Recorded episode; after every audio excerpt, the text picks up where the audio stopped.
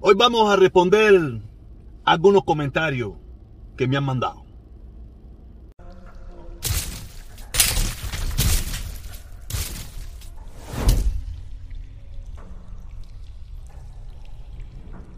Antes de empezar, eh, como les dije, vamos a responder algunos comentarios que me han mandado. Eh, quiero pedirle eh, que recuerden que se suscriban, que activen la campanita para que le lleguen las notificaciones. Y si pueden, únanse. Si pueden. Si no, ni carajo. ¿Ok? Y recordarle que hoy a las 7 y media tenemos directa directa a las 7 y media en el canal de YouTube de Protestón Cubano. Porque Facebook no me está dejando compartir las directas. ¿Ok? Si usted es de los que me sigue por Facebook y le gustan los videos que yo hago, le gustan las directas que nosotros hacemos, búsqueme en YouTube como Protestón Cubano porque Facebook no me está dejando compartir las directas. ¿Ok? Nada. Muchísimas gracias a todos. ¿Ok? Vamos, vamos, vamos, vamos a empezar. Vamos a empezar con este, este video. Esta, esta imagen que me mandaron. Esta imagen que me mandaron. Esta imagen que me mandaron aquí. Eh, de estos señores, de estos dirigentes. Ah, acá esta gente. Mira, nosotros no podemos ser malagradecidos. Nosotros no podemos ser malagradecidos. Ustedes no se dan cuenta que esos señores están así de gordos, de obesos, debido a que ellos están en sus oficinas sentados tratando de resolver el problema del gobierno cubano con el pueblo, tratando de resolver el problema del alimento, tratando de resolver el problema de, la electricidad, tratando de resolver el problema de la vivienda, tratando de resolver el problema de los hospitales, tratando de resolver... Cojones, en Cuba hay más problemas que en un libro de matemáticas. Por eso es que esa gente no le da tanto chance de hacer ejercicio. ¿Ok? Eso es para esas personas que me estaban mandando esta foto. Este es... Esa gente son buenos cubanos, luchadores. Luchadores, esa gente sí no tiene problema. Esa gente sí no tienen problema de papa. ¿Ok? Nada, esto era un pequeño comentario que quería hacer de esta foto. Ahora vamos a lo fundamental, que es responder comentarios. Ustedes me van a disculpar. Yo tengo aquí anotado algunos comentarios. Algunos comentarios. Eh, me escribe, me escribe este señor que está aquí, que se llama Juan Alberto. Dice, eh, ya fuiste a desayunar con Otaola. Todavía, compadre. Todavía no me han invitado a desayunar en casa de Otaola. Con mucho gusto, el día que me inviten, iré. ¿Por qué no? Tú sabes, no.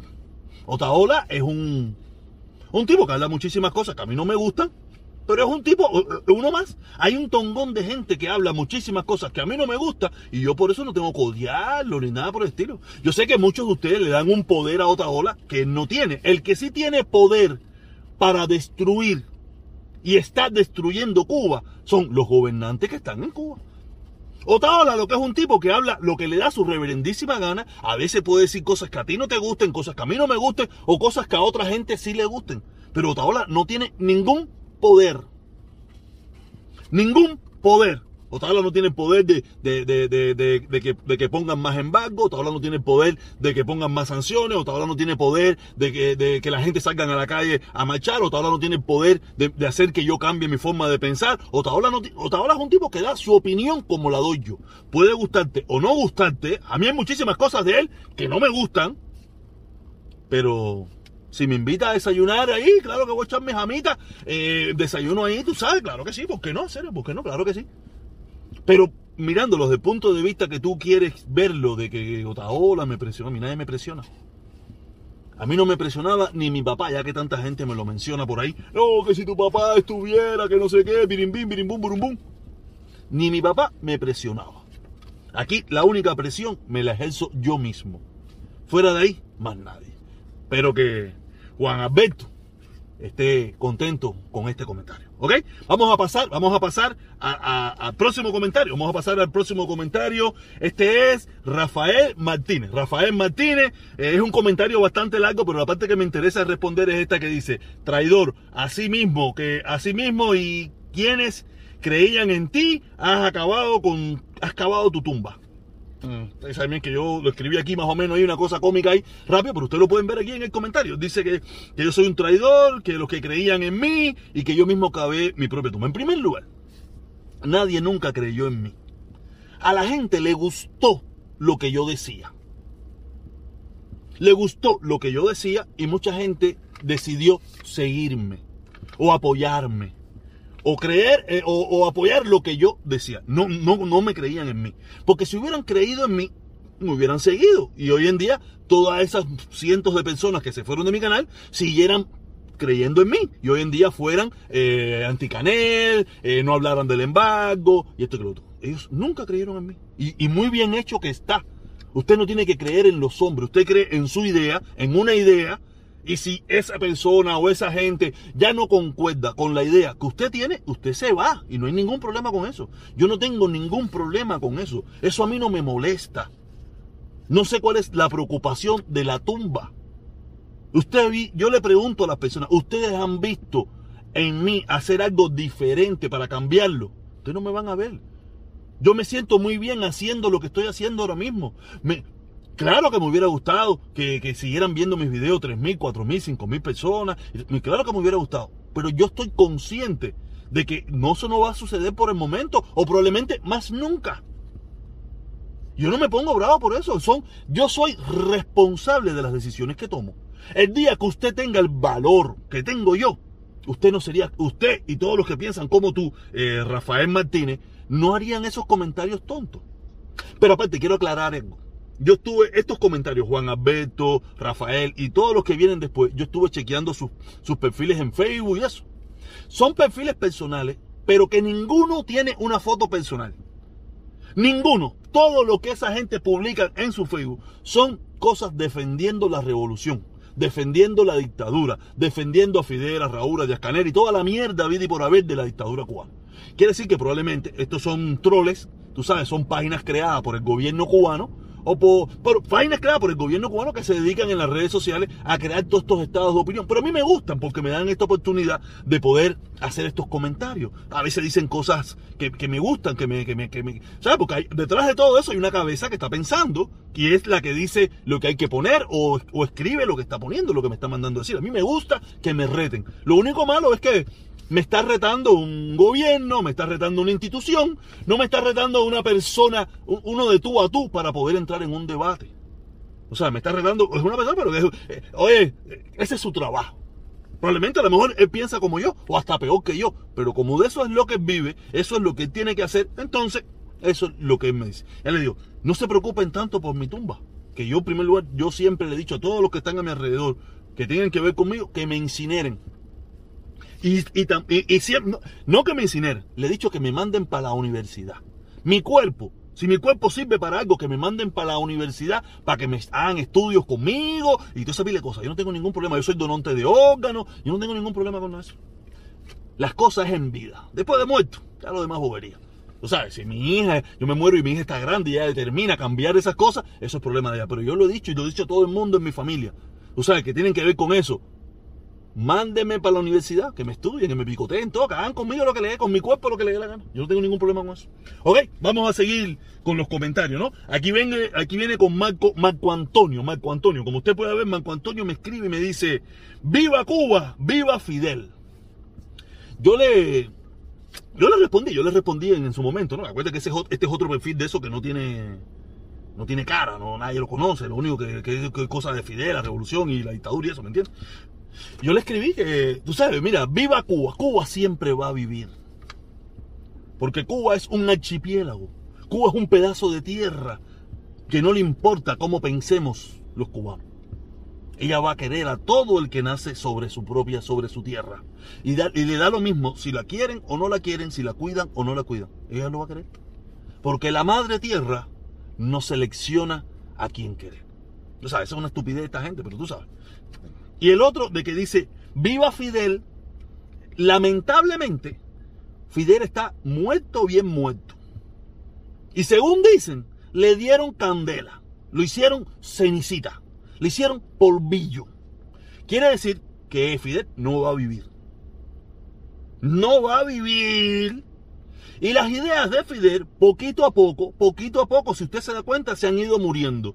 El único que la está rescatando de hace 15 días, de hace unos meses, desde julio para acá, ha sido Díaz Canel, que no para en su Twitter de estar uh, hablando de Fidel. Pero antiguamente no hablaba tanto de Fidel. De nadie casi hablaba de Fidel.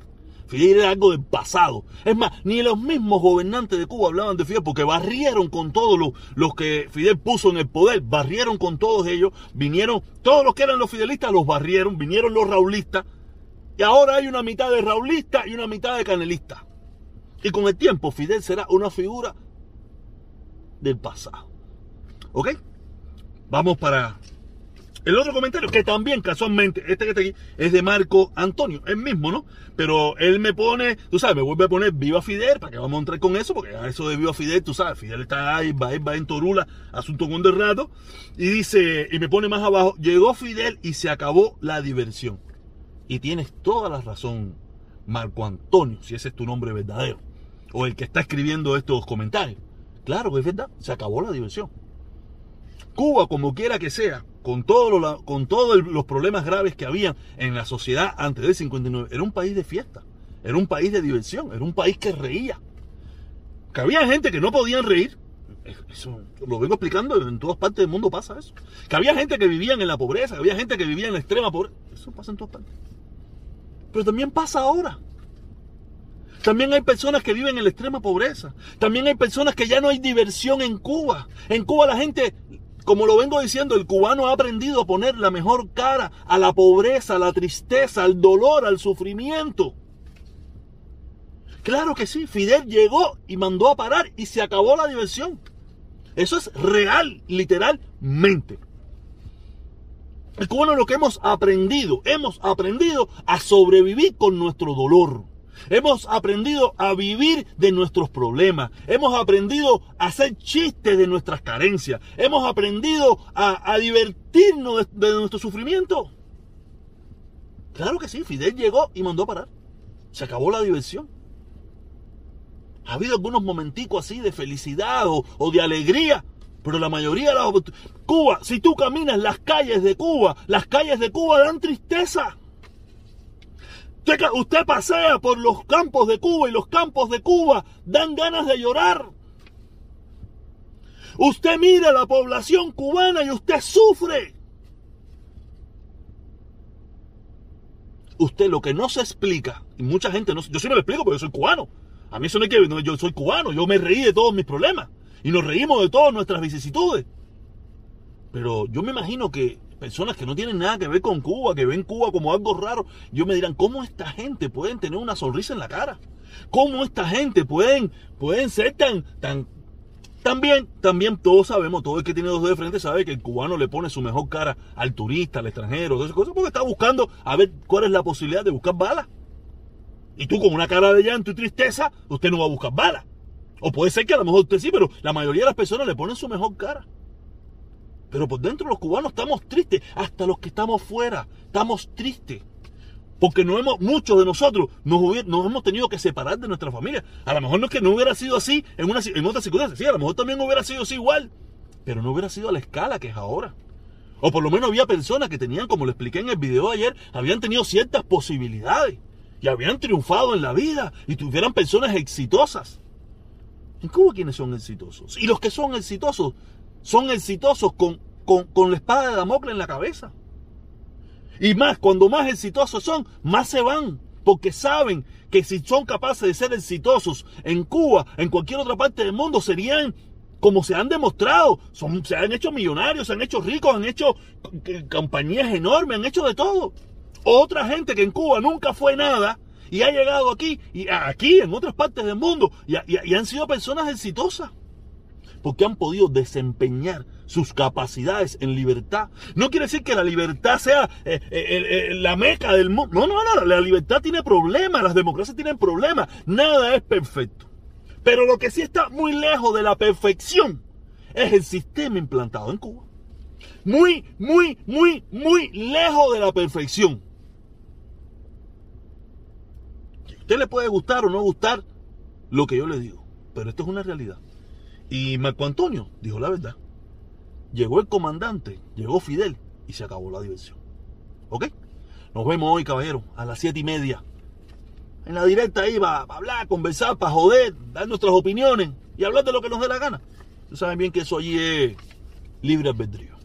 Nos vemos, caballeros. Cuídense mucho y recuerden, suscríbanse, activen la campanita para que les lleguen las notificaciones.